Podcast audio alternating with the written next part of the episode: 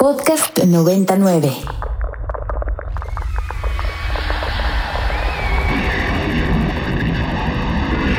Radio Mórbido.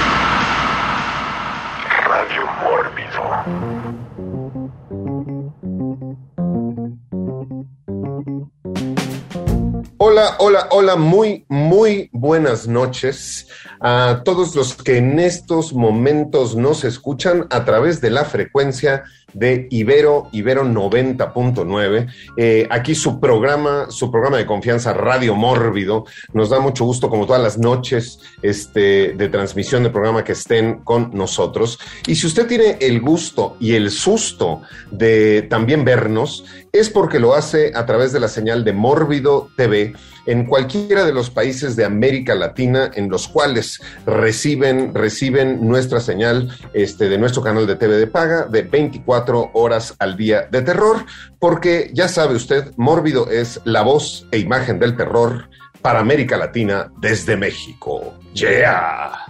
Y esta noche, esta noche, el tema particular de esta noche nos tiene, nos tiene muy, muy contentos. Hay un invitado especial que tenemos, pero el tema de esta noche es Drácula. Sí, su majestad, el vampiro entre todos los vampiros, el rey sin duda de la noche, Drácula en persona, es el tema del programa, de programa de hoy aquí en Radio Mórbido. Le recordamos nuestras vías de contacto en todas las redes sociales, nos encuentran como Mundo Mórbido, pero especialmente en Twitter durante la transmisión del programa, cuando sea que usted lo escuche con el hashtag gatito almohadilla o como usted le guste llamarle, hashtag Radio Mórbido. Nosotros leeremos su comentario, le haremos una devolución, leeremos sus sugerencias, sus experiencias y todo lo que usted nos quiera contar y participar con nuestro programa sobre el tema de esta noche, que como se los dije es Drácula. Y diciendo esto, vamos a presentar a My Children of the Night, que esta noche estarán aullando, aullando con todos, con todos ustedes. Y primero me gustaría este, presentarles al que, pues, no sé, de pronto es, es y de pronto es Igor eh, y de pronto solamente es mi hijo del infierno. Con ustedes, Enrico Wood. Muy, muy buenas noches, criaturas de la noche. Y pues claro, también tenemos por ahí una pequeña sorpresa, igual que los tripulantes del Demeter, también ahí tenemos un invitado sorpresa. Yeah. Muy bien, y ahora, ese que le saca los colmillos a la crítica mexicana todo el tiempo y los deja sangrantes y tirados este, este, por ahí, este, escurriendo, escurriendo líquidos, el vampiro de la crítica mexicana, Eric, Eric Ortiz. Hola, hola a todos, muy feliz de estar por acá, ¿no? 100 años de Nosferatu hace no mucho, entonces muy, muy contento del tema también. Yeah, muy bien. Y ese que, pues yo ya no sé si es vampiro o no, pero solo lo veo en las noches. Tiene de pronto por ahí su perro guardián, que no sé si será un lobo, y siempre está casi vestido de negro y a oscuras. Este, el otro, el otro vampiro que nos acompaña esta noche, este Rafa, Rafa Paz. Es que qué feo vestirse de otro color, digo yo. Pero bueno, buenas noches a todos, un abrazo y gracias por invitarme otra vez aquí a Radio Morbido. Yeah. Y por último, el invitado de lujo que tenemos esta noche, este, un amigo personal, un colaborador desde hace mucho tiempo de Mórbido, un colega en muchas, en muchas este, distintas aventuras, eh, algunas más académicas y algunas más lúdicas. Eh, el doctor Horroris Causa, Roberto, Roberto Coria, que además es la persona viva, porque pues sí, yo conozco personas que no están vivas, con las que de pronto hablamos, pero es la persona viva que yo conozco que tiene el mayor conocimiento acerca de los vampiros en la literatura este, y en el cine, la figura ¿no? este, del el vampiro, este, sobre Polidori, sobre Nosferatu y sobre una infinidad de temas este, más del de el mundo fantástico y también de las oscuridades humanas este, del, mundo, del mundo real. Es un lujo tener en este programa al doctor Horroris Causa, Roberto Coria. Pablo querido, créeme lo que soy increíblemente feliz de estar con todos ustedes. Eh, tú eres, eh, te agradezco mucho, el, sentimiento es completamente recíproco. Yo te considero mi amigo, te considero mi cruzado, mi, mi camarada de, tantas batallas. Eh, de veras, siempre que tú me invoques, aquí estaré.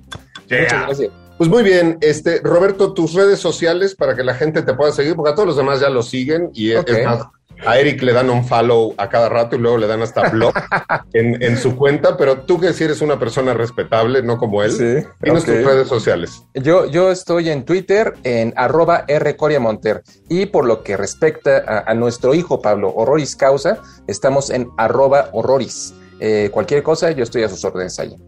Perfecto, sigan, sigan a Roberto en todas, en todas sus redes sociales, porque este, a diferencia de Eric, este, Roberto publica siempre opiniones muy serias, muy informadas, muy académicas, y siempre además nos está invitando a toda una serie de eventos, ¿no? Próximamente viene por ahí un evento este, que haremos en conjunto, que tiene que ver con Nosferatu. Sigan las redes de Roberto, porque no tarda en aparecerse Nosferatu entre nosotros, y estamos, ¿no? Siempre hay toda una serie de eventos, de cánones, de, distintas criaturas, y además Roberto ya es el vocero oficial del mundo oscuro, ¿no? Si, si Guillermo el Toro es, es el vocero del cine mexicano de terror, Roberto Coria es el vocero de todos los monstruos este, clásicos este, para la gente de habla hispana.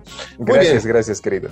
Pues empecemos, empecemos este programa recordándole, recordándole que con el hashtag Radio Mórbido en Twitter nos puede mandar lo que sea que usted quiera.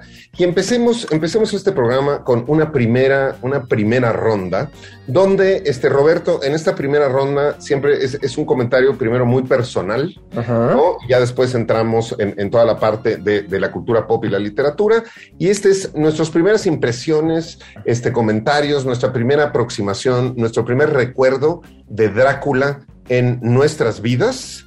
Y pues empezaremos con Roberto Coria. Gracias por la consideración. Prometo no extenderme porque en estos temas, y particularmente sobre Drácula, yo soy como Chente Fernández. Mientras la gente no deje de aplaudir, no dejo de hablar. Así que, eh, pues, eh, que puedo decir yo muchísimas cosas, Pablo, sobre Drácula. Es una novela a la que quiero muchísimo. Una novela que yo me atrevería a decir forma parte de mi primera educación sentimental. Eh, la conocí a través de una edición ilustrada que me regaló mi madre cuando tendría cinco o seis años. Luego quedé cautivado por todos sus embrujos en el cine y, pues eh, a partir de ahí se convirtió en una compañía constante en mi vida. He tenido la oportunidad y el privilegio de llevarlo a, muchos, a muchas esferas. Digo, tú me has acompañado en muchas de ellas. Tú te acuerdas todo lo que hicimos en 2012 eh, eh, con nuestros amigos de la Embajada de Irlanda por el centenario luctuoso de Bram Stoker. vaya, es una figura a la que yo quiero, quiero demasiado. Luisa Iglesias Arvide, quien ya estuvo con nosotros la semana pasada en la primera sesión de las jornadas de literatura de horror en el Palacio de Minería, dijo algo bien bonito, Pablo. A mí, a mí, me conmovió muchísimo. ella terminó diciendo, sin Drácula no nos hubiéramos conocido. Y es que eso es cierto, es una novela que es capaz de congregar a muchísimas personas. Hoy por hoy, yo diría que mis mejores amigos son personas que se encuentran sumergidas en este, en este mundo. Eh, y, vaya, eh, eh, es una obra que tú la lees de nuevo a 125 años de su publicación y es una obra completamente vigente. Su estilo es completamente fresco, es epistolar, es contemporáneo, eh, el vampiro, el conde Drácula, que llega a Inglaterra intentando vampirizarla, pues es un sinónimo perfecto de lo que está ocurriendo en ese momento, en la pandemia. Eh, así que vaya, es, es, una novela que, a mí me gusta muchísimo, que yo siempre recomiendo leer al menos una vez al año, que es lo que yo acostumbro, al menos los cinco primeros capítulos, que para mí son los mejores.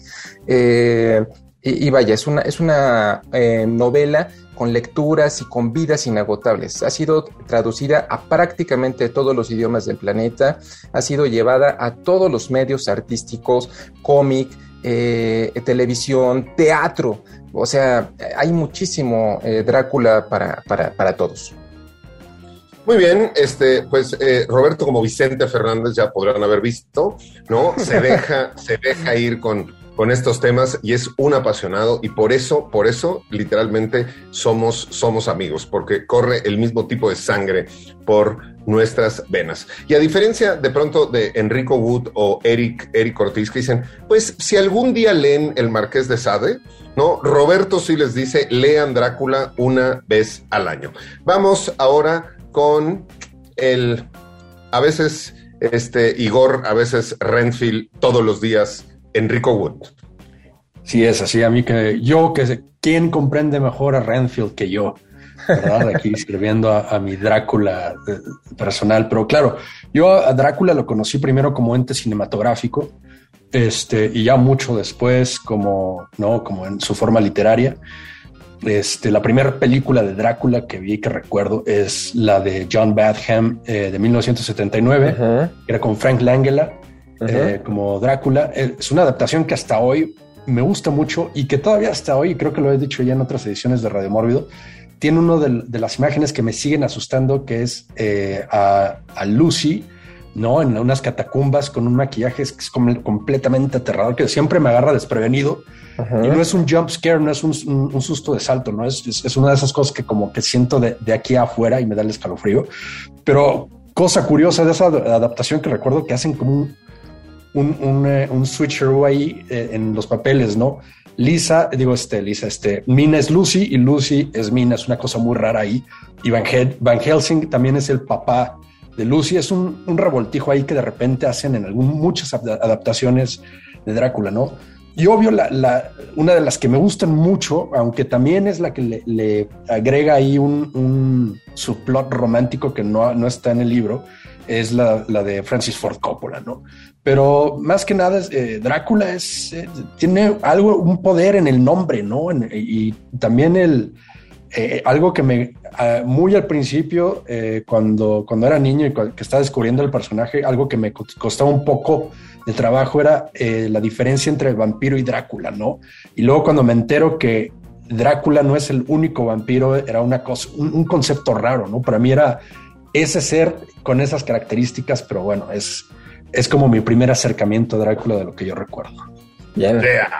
Muy, muy bien, abres, abres varios temas este, interesantes, ¿no? Creo que trataremos este, en, una, en una siguiente ronda. Justo el vampiro de Polidori, Nosferatu, y ambos, ¿no? Este, este, nos conducen, nos conducen también, eh, sin duda, a Drácula. Vamos con el crítico y el vampiro este, de Twitter en, en México, Eric, Eric Ortiz. Eh, igual fue mi primera aproximación, fue más bien como Enrico del, en cuestión de cine. Estaba haciendo memoria y yo creo que vi la primera de Drácula fue la de Bela, Bela Lugosi. Las, igual me eché varias de, esa era de, de, Universal cuando tenía por ahí como 12 años. Pero realmente llegué por Tim Burton, porque yo era muy fan de Tim Burton y mi película, yo creo que de las primeras así favoritas fue Ed Wood y bueno, ahí sale toda la, relación eventual que tuvo, ¿no? Bela Lugosi ya en una era de decadencia con Ed Wood y también su, pues su destino bastante triste en torno a las drogas, ¿no? Era, era adicto, entonces fue por ahí. Y ya repito, en esta idea de que eh, pues Tim Burton, Ed Wood me introdujo a, a, este mundo de Universal, pues ahí vi toda la, esa camada del hombre lobo, Frankenstein, Drácula. Yeah. Muy bien, eh, Rafa, Rafa Paz. Creo que en mi caso fue un asunto un poco más ñoño, porque recuerdo haber estado bastante, bastante pequeño cuando conocí a Drácula gracias a Scooby-Doo, que lo pasaban los fines de semana eh, en las caricaturas de, de, Cartoon Network en las mañanas, si no me equivoco. Y ya para cuando me tocó mí, imagino que llevaba varios años ese encuentro entre Scooby-Doo y sus amigos con Drácula. Y creo que posteriormente, igual que Eric, cuando estaba en secundaria, vi Ed Wood y descubrí que existía Bela Lugosi. Y pues así fue como llegué a esa primera versión hollywoodense y eso me llevó a leer la novela, que creo que en ese entonces no, eh, no conecté mucho porque creo que es difícil eh, leerla completa, sobre todo a esa edad. Pero bueno, con la edad, como dice Roberto, es chiste de regresar a ella y entender lo que la hace eh, pues un gran libro, ¿no? Y lo que ha permitido que se mantenga viva todos estos años. Muy bien, pues a ver, yo mi primera, mi primera aproximación con Drácula, este, eh, que recuerdo, era un libro infantil que me compró mi madre, que era de historias, historias para dormir de Drácula, y era un, libro ilustrado, un libro en inglés que había, me, me regalaron en, en, en eh, había una librería por el sur de la ciudad, este, que era este, The British, The British este, Library, una cosa así, donde ahora hay una escuela de inglés, de hecho, que se llama El Anglo, ¿no? Y entonces era un libro donde Drácula contaba historias este, este, de niños para dormir y entonces yo todo el tiempo tenía ese libro. Después, en la primaria, este, tuvimos una versión ilustrada, ¿no? De la novela de Drácula en inglés, este, que tuvimos que leer y esa fue como mi segunda aproximación. Empecé a conectar como Drácula con esta imagen clásica, ¿no? De eh, la capa, muchas veces con fondo rojo, el dije, este, eh, colgando la corbata de moño. Y la primera película de Drácula que vi, pues en realidad era Drácula en una hacienda, ¿no? Y era Germán Robles, este, nuestro Drácula mexicano, ¿no? El, el, conde Labut, eh, porque yo veía mucho cine mexicano con una de mis tías, mi tía Delfina, ahí este, en, todas las noches nos dedicamos a ver cine mexicano, y posteriormente empecé a conectar porque Pepito, este, Chabelo, venía un Drácula por ahí, en Caperucita y Pulgarcito aparecía también un Drácula, Scooby-Doo, entonces fue una manera como muy lúdica de empezar a, a contactar con, con Drácula y empezarlo a volver, ¿no? Como parte de, de, de, mis amigos, de mis conocidos, de la gente con la que yo estaba. Después, evidentemente, vino Bela Lugosi y muchas otras cosas más. Y como siempre, además, la noche ha sido mi territorio, ¿no? Desde niño, ¿no? Digo, también yo tenía papás hippies que se reventaban y, tenían fiesta todas las noches y pues nunca me mandaban a dormir y entonces pues ahí estaba Pablito en las fiestas de los hippies, este, todas las noches. Entonces, desde chiquito he sido nocturno. Y diciendo esto de eh, ser, ser nocturno y conectando con todas las experiencias que nosotros hemos hablado acerca de Drácula y recordando que Radio Mórbido es también un programa musical. Nos vamos a ir a nuestro primero, primer segmento musical de la noche, que además es una canción que yo desde la primera vez que la escuché, me pareció que era un vampiro el que la estaba cantando. Y vámonos directamente a escuchar a Rafael con la canción Mi Gran Noche y regresamos con todos ustedes aquí a Radio Mórbido. Podcast 99. Y estamos, estamos de regreso en Radio Mórbido, después de escuchar a Rafael con Mi Gran Noche, una canción que yo desde la primera vez que escuché pensé en un vampiro cantándola. Me, me, imaginé a Drácula con su capita cantando esta felicidad de mi gran, mi gran noche. Y vámonos con la siguiente ronda. Y creo que vale la pena, digo, empezar por el principio. Y esto es Villa de Odati, oscuridad, frío, Europa. Y todos juntos reunidos ahí, haciendo una apuesta y haciendo un reto, del cual no solo nació Frankenstein, sino pues fue la incipiente semilla para eh, lo que hoy, lo que hoy es, es Drácula, según yo, pero pues no me crean a mí. Vamos a hablar con el experto y vamos con Roberto Coria. Gracias, querido Pablo. Y, y antes que nada, eh, qué buena canción, ¿eh? La verdad es que jamás hubiera pensado, y, me encanta, me encanta que la haya seleccionado.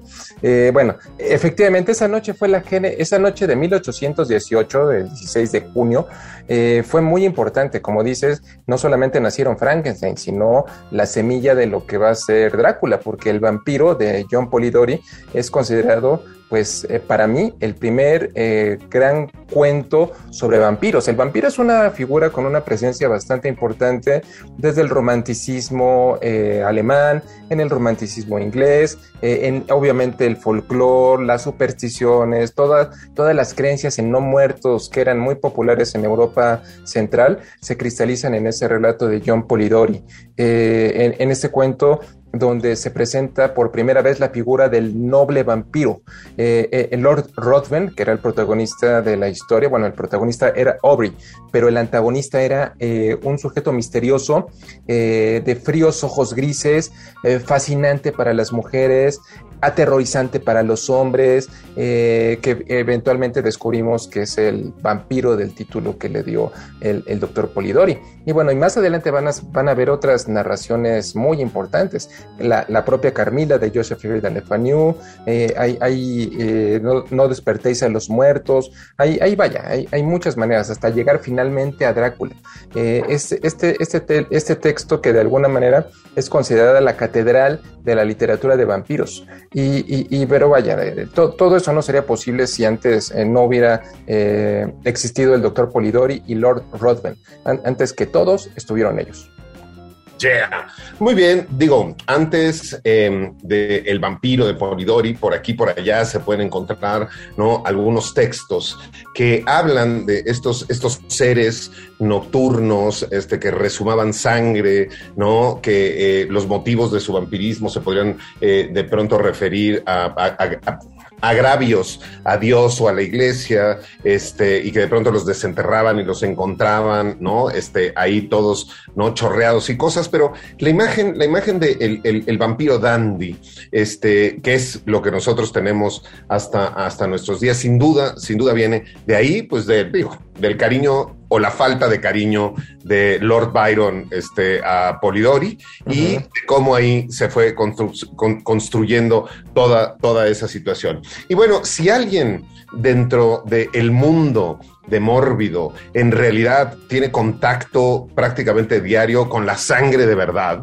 Este, además de mí, que tengo botellitas en, mi refri y, otras en mi colección de sangres de algunas otras personas, pero si alguien en su profesión y en su día a día tiene contacto con la sangre y no es un vampiro, pero es un ente de mórbido, es sin duda el doctor, el doctor Beltrán, que acaba de llegar, se, se quitó la bata sanguinolienta este, y ya está con nosotros. Edgar Beltrán. Hola, ¿qué tal amigos? Muy buenas noches. Un placer estar en Mórbido, en Radio Mórbido y en Mórbido TV también, ahora transmitiendo. Y un, verdadero placer contar con mi querido Roberto Coria, un verdadero vampirólogo, yo le diría, sin duda, sin duda alguna.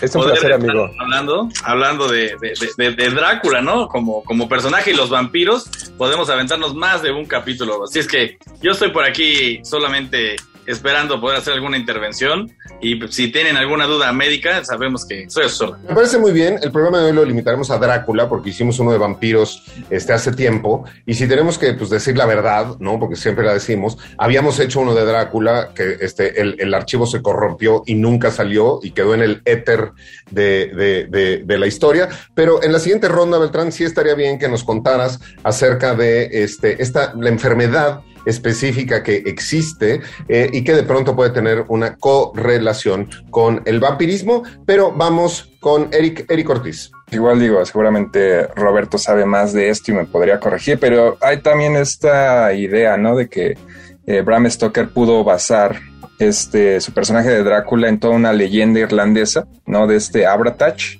que, bueno, no sé cómo se pronuncia, pero más o menos así, eh, que precisamente, ¿no? Lo es, esencialmente regresó de la muerte, ¿no? Entonces, sobre todo esta leyenda, esta como versión alterna que liga a, Drácula más que a, Transilvania, sino lo lleva a, Irlanda, eh, la, la recuperaron ahora recientemente una película cómica que se llama, entre cómica y obviamente con terror, que se llama Boys from County Hell, ¿no? Una película que la premisa es precisamente está situada en un pueblito irlandés, donde la única atracción de ese pueblo es que siempre cuentan que ahí se quedó una vez este Bram Stoker y pues ahí basó su, su novela más famosa, ¿no? No sé, igual, este, repito, en, en, esta, en este tenor muy a lo, a lo Edgar Wright, ¿no? De mezcla entre comedia y terror, esta película reciente hace un par de años. Yeah. Pues digo, ya, si hablamos, a ver, si hablamos de Drácula y comedia, ¿no? Hay mucho, mucho de qué podríamos hablar, porque Drácula es un personaje que está, bueno, vamos, está hasta en los dulces y en las mermeladas. Hay, hay, hay cosas que tienen que ver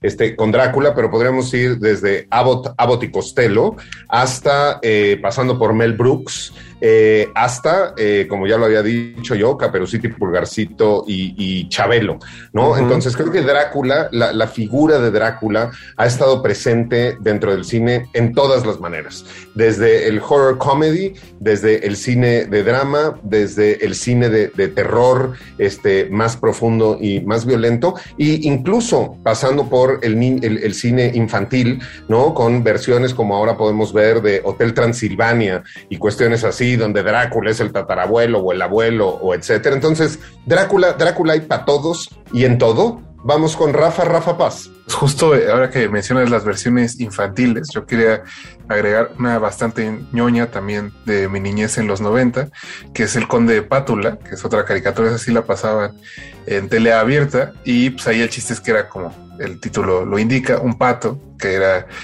un, eh, un Drácula resucitado, ¿no? Habían pasado varias generaciones dentro de la caricatura y pues él era el, más reciente, eh, lo chistoso es que, bueno, tenía, ¿no? Ahí su nana que siempre lo estaba cuidando y a diferencia de sus antepasados, él no había sido resucitado con sangre de vampiro, sino con una botella de catsup, lo cual hacía que, pues, no fuera un vampiro normal, sino que tuviera ganas de ser famoso y de ser millonario, que creo que también es una característica, ¿no? De que Drácula, no sé si necesita dinero, pero bueno, siempre parece estar bastante bien servido.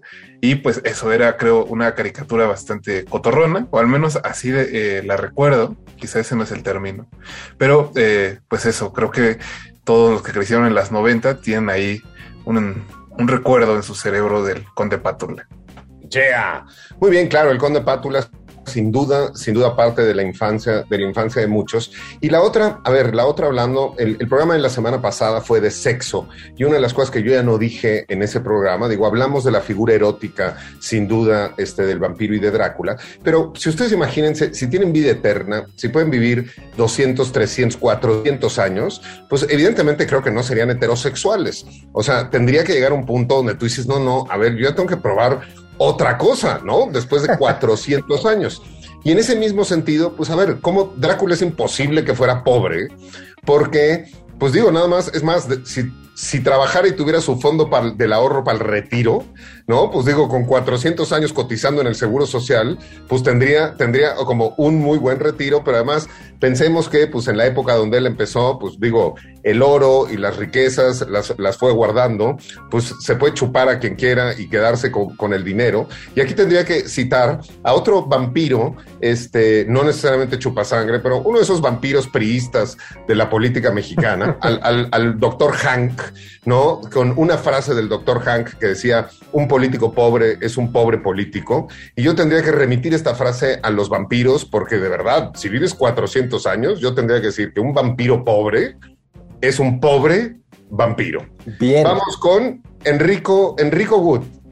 Esto también me recuerda hablando de los orígenes de Drácula, ¿no? De, de quién, bueno, o sea, de, de otra inspiración de, eh, de, Bram Stoker, que es la figura histórica de Vlad Tepes, ¿no? Y este, y, y algo muy curioso que me pasó en una fiesta en, en cuando trabajaba en los barcos, porque había una, una amiga mía que era de Rumania y otra húngara, y veía como a, a 100 cuates que están disfrazados como Bela Lugosi y solo a dos como Gary Oldman, prueba de que esa película ya está ganando más terreno, ¿no? Como, como el, la iconografía de, del Drácula que conocemos. Y ellas completamente molestas porque para ellas er, de, Vlad Tepes es un héroe nacional. Hay estatuas claro.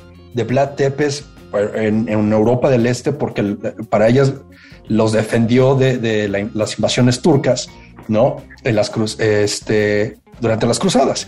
Y para ellas es un tipo real. No es que para ellas sea un tipo real, es un tipo real. ¿No? Y este, y eh, ellas están como entre, me, me recuerdo que nos, nos contaban que estaba como entre en el insulto, ¿no? Porque es como si, sea, es como si para ti Zapata fuera un vampiro y para los gringos fuera, eh, no, Abraham Lincoln fuera un vampiro. Es como, para nosotras no tiene sentido que hayan tomado a, a, a Vlad Tepes y lo hayan transformado en, en, en esto, ¿no? Eh, y estaban escandalizadas de repente y luego como frustradas y luego la aceptación al mismo tiempo. Pero claro, algo tenía ahí, que ver, este, pues el, salvajismo, ¿no? De, de, de Vlad Tepes con, con, contra sus enemigos, ¿no? Como sabemos, es el empalador y, la guerra psicológica, ¿no? Que, que hacía esto de, de, mojar el pan en la sangre y todo por el estilo, ¿no? Pero también, no sé si ah, y, estoy seguro que el doctor Coria me va a saber decir si, sí o si no, pero yo en mi imaginación supongo que eh, Bram Stoker tenía como un pizarrón o algo por el estilo en donde tenía figuras históricas brutales como Genghis Khan o el Juno y tratando de pensar a cuál, a cuál atinarle, ¿no? Pero la cosa es que también el vampiro es como el, vampiro europeo. Eh, tienes al Strigoi, que es también como de, Rumania, o tienes el Burdalak, que es como más de los Balcanes o más ruso, que es un tipo de vampiro que, es un familiar que vuelve de la tumba para atormentar a sus familias, ¿no? Entonces, como esta mezcla de Europa del Este con una figura real que pues vino a resultar en, esta amalgamación, ¿no? Ya, pues bueno, tocas temas muy interesantes, este, y cualquier semejanza eh, eh, con los rusos y Vlad Putin es mera, mera coincidencia, porque pues el mundo lo considera un vampiro y en Rusia lo consideran un héroe, un héroe nacional. Por ahí mencionaste a Abraham Lincoln, ¿no? Y hay por ahí una película que se llama Abraham, Lincoln eh, Vampire Hunter y vemos a Abraham Lincoln cazando, cazando a vampiros, una cosa este, muy, muy particular y muy divertida. Dicho esto, Gracias a todos los que están escuchando en estos momentos Radio Mórbido por Ibero 90.9 y los que nos están escuchando y participando este, en, vivo. Veo a Marga, eh, a Carintia, a Aldrin, Alfredo Lira, el capitán del Mórbido Zombie Club este, desde León, a Cristian, Cristian Guillén, eh, eh, Alejandro Hernández, este, un Galaxy A03, este, también bienvenido Galaxy, este, Raje, Raje Sabo, Carolina, Carolina Peláez, este, que está con nosotros. Y también veo por ahí a Maki, que no la veo en ningún otro programa, entonces asumo que es seguidora eh, del doctor Coria, de a donde vaya Coria, Maki ahí está presente y seguro nos hemos visto en persona en todos los cánones, este, porque se ve adicta a estos temas, aunque se ve como muy, muy normal. Gracias a todos ustedes por escucharnos. Y como Radio Mórbido también es un programa musical, como siempre se los recordamos, y para tener también muestras musicales de cómo Drácula ha permeado en, el, en la cultura, no solo occidental, sino de todos lados, y como Drácula está presente absolutamente en todo, nos vamos a escuchar ahora a Bruno Martino con Drácula Cha Cha Cha y regresamos con todos ustedes aquí a Radio Mórbido. Podcast 99. Y estamos de regreso en Radio, Radio Mórbido, escuchando estas canciones peculiares, peculiares de Drácula. Y ahí viene otra, ¿eh? Ahí viene otra más, más, más adelante. Empecemos, empecemos esta siguiente ronda. Hablamos eh, hablamos de Drácula y Drácula creo que en, su gran mayoría tiene una relación este, con las personas a través del cine, a través de la parte audiovisual. Ya hablaba yo este, en algún momento de Germán Robles, ¿no? El padre, el padre de los vampiros este, mexicanos, nuestro Drácula nacional y particular, pero sin duda no es la única aparición de Drácula en el, en el cine, en el cine mexicano. Y diciendo esto, le voy a dar la palabra a Rafa, Rafa Paz. Pues creo que la, versión eh, más conocida aquí en México es justo el santo en el tesoro de Drácula, que tiene esta particularidad de que el santito sea encargado de que no aparezca mucho, porque la versión que salió hace unos años con las escenas de desnudos, pues hace que la película tenga ciertas particularidades. No creo que sea muy diferente a otras películas del santo, pero este asunto de que las vampiras se desnudan eh, en presencia de Drácula, pues creo que la hace bastante particular. Eh, creo haber visto por ahí un Blu-ray eh, internacional. Creo que Eric tiene más información siempre sobre el asunto de los Blu-rays. Pero bueno, aquellos que tengan el interés, anda la versión perdida por ahí del Santo. El, el Santo no sale con las vampiras, hay que decirlo. Pero creo que es quizá, bueno, al menos después de la de Germán Robles, la versión más, eh, pues más cotorrona también de México con Drácula. Yeah. Pues digo, en el cine mexicano no solo ha estado Drácula, sino también está por ahí la hija de Drácula en algún momento que viene, viene a, vengar, a vengar a su padre. Y uno tendría que preguntarse, y con esto le voy a dar la palabra al doctor Beltrán, uno tendría que preguntarse cómo Drácula, eh, si está muerto, puede tener una hija, porque no, no, no recuerdo en ningún momento, y se lo pongo también como reto a, a el doctor Coria, a ver, Drácula y los vampiros todavía tienen esperma, todavía tienen este, eh, eh, eh, erecciones este, pues deberían, ¿no? Porque Drácula tiene relaciones sexuales o nada más se las anda mordiendo y se las anda chupando, o también todavía tiene, ¿no? Erección y tiene, y tiene todavía semen y eyacula. Vamos con la parte médica del vampirismo y con la parte médica de Radio Mórbido, con ni más ni menos que el doctor Edgar Beltrán. Bueno, ahí es muy complicado responderte, Pablo. Yo tendría mis teorías. Y dentro de mis teorías alegaría que sí, todavía tiene erecciones ese vampiro, puesto que tiene un sistema circulatorio, pero cómo demonios funciona o gracias a qué, sigue siendo un enigma hasta el momento. Entonces yo apostaría por allí. Si tiene ese tipo de actividades, las vesículas seminales siguen produciendo componentes, entonces yo diría que sí podría engendrar por esa vía, ¿no? De manera natural. Ahora bien, todo lo que conocemos de estos mitos y leyendas que han estado hablando y mencionando ahorita en, eh, pues el folclore, ¿no? Este, europeo que ha dado pie y de otras regiones, ¿no? Al, mito del vampiro, sin duda mucho de ello está basado en, eh, en una enfermedad que se conoce como la porfiria. La porfiria en realidad es una enfermedad hematológica, es una enfermedad de la sangre. Es una enfermedad en la cual estos sujetos no pueden hacer una síntesis adecuada de una partícula especial que se llama el grupo hemo o el grupo M. Este grupo está presente en la hemoglobina de cada uno de nosotros y se encarga del transporte del oxígeno. La hemoglobina es la molécula encargada del transportar el oxígeno. Entonces, estas personas que sufrían de muchos eh, trastornos clínicos tenían unas manifestaciones.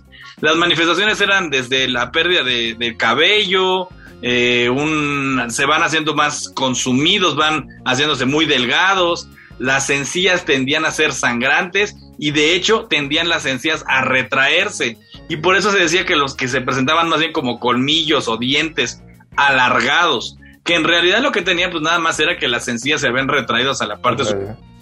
Y entonces además presentaban cierta alteraciones con, eh, con la luz cierta fotofobia, ciertas alteraciones a la luz y su piel muy blanca. Entonces, pues esto les daba un aspecto casi cadavérico, a esto les da un aspecto casi cadavérico a los sujetos y por supuesto que esto aunado con las leyendas y el folclore pues de toda esta zona, ¿no? De Rumania y todo esto, bueno, pues evidentemente se ve nutrido para las leyendas que dan pie al, al vampirismo. Pero sin duda hay una condición así que es a la que más se le puede asociar con la generación de los vampiros. Yeah. Muy bien, pues según, según este, nuestro médico de cabecera, Drácula tiene erecciones y expulsa semen, una cosa muy interesante que usted solo escucharía en Radio, Radio Mórbido. y ya hablamos también eh, acerca de, la porfiria. La película que nos mencionaba, que nos mencionaba Rafa Paz, la de eh, Santo y, el, y el, tesoro de Drácula, eh, después la versión internacional, ¿no? La que tenía a las chicas sin sus chales en los pechos, era, se llamó como, es, El vampiro y el sexo, con Aldo Monti. Aldo Monti era el protagonista y Viviana García Besné nieta de la familia Calderón, hace unos años sacó un documental justo porque encontró una copia de esta película, la restauró y entonces hizo todo un documental al respecto de esto, en el cual fue a entrevistar a Aldo Monti y le decía, Donaldo, cuéntenos de esta película película con los desnudos. Y Aldo Monti, en su avanzada edad y su, y su pudor, dijo que esa película no existía y que él nunca había hecho películas con mujeres desnudas. Viviana García Besné después le enseñó las escenas y el señor, todo enrojecido, dijo, oh, hija, hija, es que e-, eran otros tiempos, eran otros tiempos. Y diciendo esto, le damos, le damos la palabra al vampiro de la crítica mexicana, Eric, Eric Ortiz. Sí, y nada más complementando, sí, precisamente existe una, un DVD que hicieron en Francia. Yo, de hecho, cuando fui a la Cinemateca en, en París, me lo encontré así de la nada y digo, clásico, ¿no? Que lo, el cine mexicano valorizado, revalorizado en otros países y acá no. Eh, y bueno, regresando también a, la idea, ¿no? De que ya este Abraham Lincoln la hizo de, Van Helsing. Recuerdo que esa película tiene una mitología que liga a los vampiros con la esclavitud. Ya va a decir eh, eh, Pablo que tengo ahí una cosa con ese tema, pero bueno, porque en esa, en esa mitología tal cual los vampiros son los que compran esclavos, ¿no? esclavos obviamente afroamericanos. Estamos hablando antes de la, de la guerra civil, ¿no? Y, y, toda la sociedad, pues hasta cierto punto los deja, porque así ya no los vampiros, pues matan a gente, entre comillas, como de bien, ¿no? Y otra adaptación, otra película ahí ligada a la esclavitud de los vampiros es esta precisamente que acá tengo el, el Laserdisc de Blácula, la versión este Black Exploitation, donde bueno, igual la, premisa, ¿no? Es de un, eh, un tipo, un, príncipe africano que intenta convencer a, Drácula, ¿no? En los 1800 de que apoye la, la abolición de la esclavitud y no sucede y eventualmente Drácula lo convierte en vampiro y ya también es parte, ¿no? De estas películas donde, eh, bueno, en ese caso era moderna, ¿no? Eh, es revive Blácula ya en los años 70, ¿no? Hay otras películas, igual ya después las, las vamos comentando. Yeah. Muy bien, bueno, em, regresando al tema, sin duda, del cine mexicano, que nosotros, este, pues es algo que tendríamos, tenemos siempre que tocar. Cuando hablamos de Germán Robles y la película del vampiro, tendríamos que decir que antes de que los grandes estudios de Hollywood este, hicieran sus, sus secuelas, ¿no? Y planearan, ¿no? Cómo hacer todo esto, pues ya Abel, Abel, este, nuestro querido Abel, este, Salazar, que no solo era eh, actor, sino también era productor y armó su propia productora que se, llama, se llamaba APSA, ¿no? A ver, a ver, Salazar SASB, planteó este asunto de las secuelas y El vampiro se filmó eh, eh, back to back con El ataúd del vampiro, que es la continuación y que deja de ser Drácula en una hacienda para convertirse Drácula en el Distrito Federal. Drácula en la Ciudad de México y en la vida nocturna de ese México tan glamoroso este, que nosotros, nosotros podemos ver en, esas, en esas películas.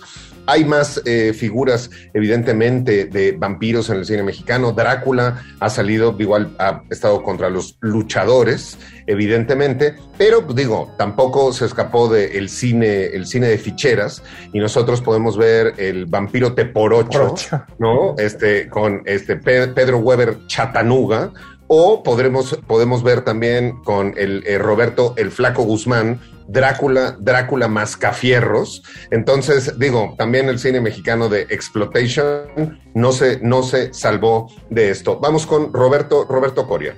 Y, digo, en complemento a esto, Pablo, porque han quedado muchas cosas que, me gustaría platicar.